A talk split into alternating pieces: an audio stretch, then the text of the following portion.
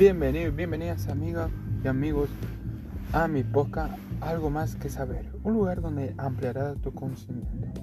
Sin más preámbulo, comenzamos. Bien, seguramente están escuchando una pequeña música de fondo de que en este momento me encuentro en el auto grabando. Y antes de empezar con el episodio, me gustaría agregar algo, eh, una experiencia que he tenido hace 5 minutos. Resulta que, bueno, acá en la provincia, acá en la provincia han habilitado algunos restaurantes, algunas cafeterías. Hoy día fui a una cafetería, a, obvio a tomar café, y resulta que apenas que entramos tenemos que registrar. Ya voy a explicar más o menos lo que quiere decir ese registro o para qué sirve, mejor dicho.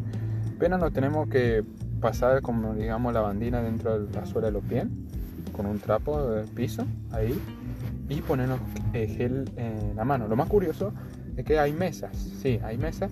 Esa mesa solamente de tres personas nomás pueden ver.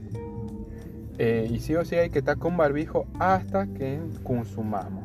No podemos estar sin el barbijo y después consumir, no, tenemos que estar con el barbijo. Una vez que nos traiga el pedido, ahí recién podemos quitarnos el barbijo. La verdad es muy interesante esto. Y el tema del, del ¿cómo se llama? Del registro, sirve más o menos, póngale, póngale, hay un infectado dentro del, del lugar. Entonces, haber un infectado dentro del lugar eh, es más probable, bueno, toda la gente que tuviera ahí pudo haber estado contagiada. Entonces, a no buscar quiénes son lo que tienen, ya tienen un registro. En el registro me piden nombre, hay otro lugar que te piden nombre, apellido, DNI, teléfono. En este caso me pidieron solamente el nombre y el DNI.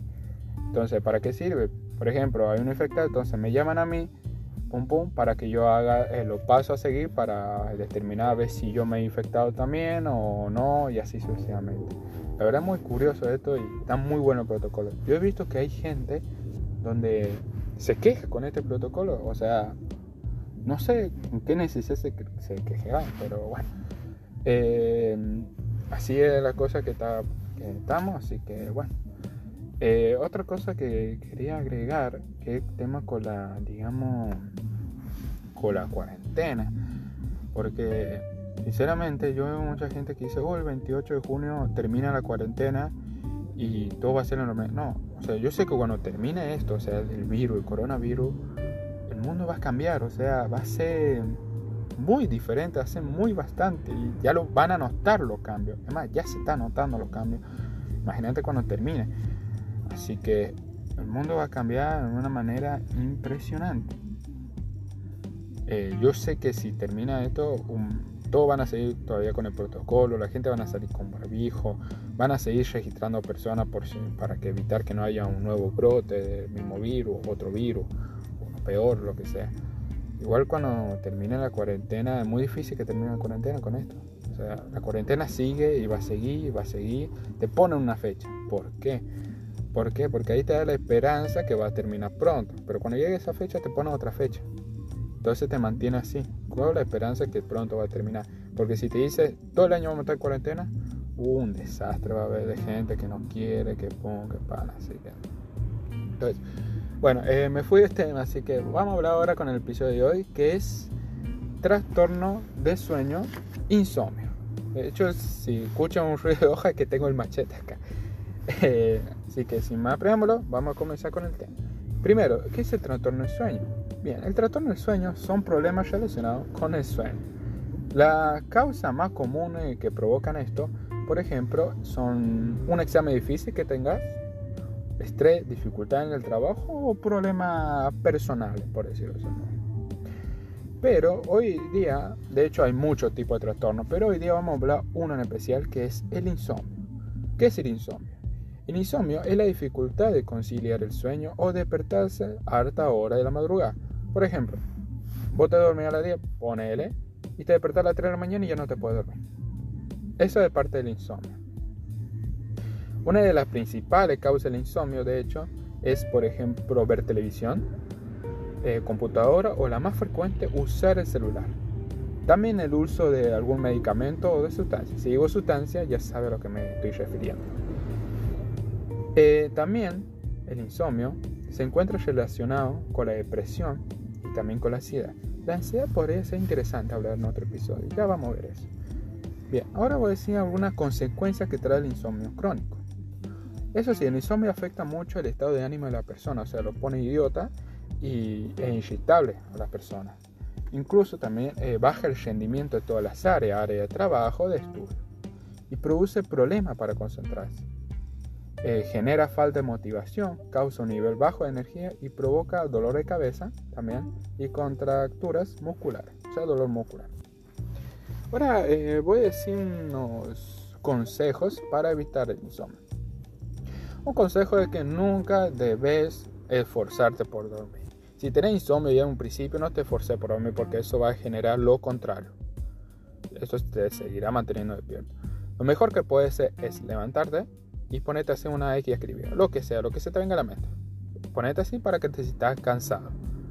No, no pensé en eso. Sé que estás pensando en otra cosa. Especialmente los hombres, la actividad. Así que no, aunque a veces funciona. Ahora, el segundo consejo que le doy es que respeten el horario para levantarse. O sea, sin importar cuánto haya dormido la noche. ¿Qué quiere decir? Es que, por ejemplo, vos te dormiste a las, por decir un horario, 3 de la mañana. Te dormiste a las 3 de la mañana. Entonces, ¿qué haces?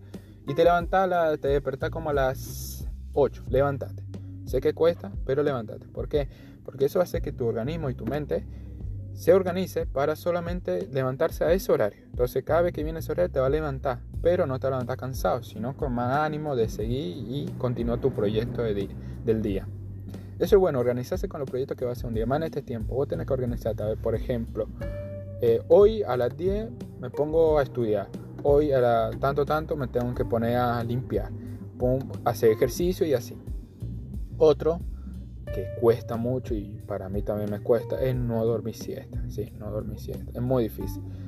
Y veo que siempre la siesta uno está cansado, aburrido, entonces se duerme. Entonces, ¿qué tienes que hacer?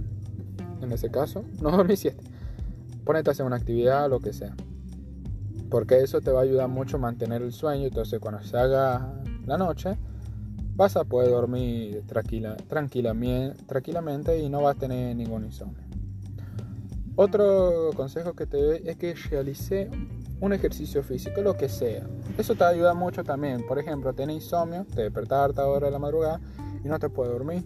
Ponete a hacer un ejercicio, no sé, lo que venga, baila zumba o ponete a hacer abdominales, flexiona el brazo. Entonces, para que te sientas cansado y así nuevamente te pueda dormir mejor. Aparte, ya nombré la consecuencia del insomnio, es malo también, así que bueno. Eso sí, trata de estar poca hora con el celular, no esté mucho tiempo con el celular.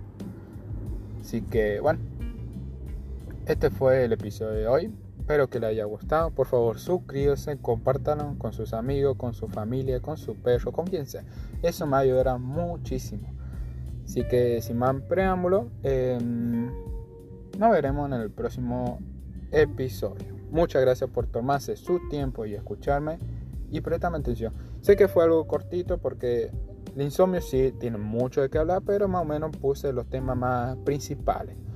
Así que muchas gracias por escucharme y nos veremos en el próximo episodio de Algo más que saber.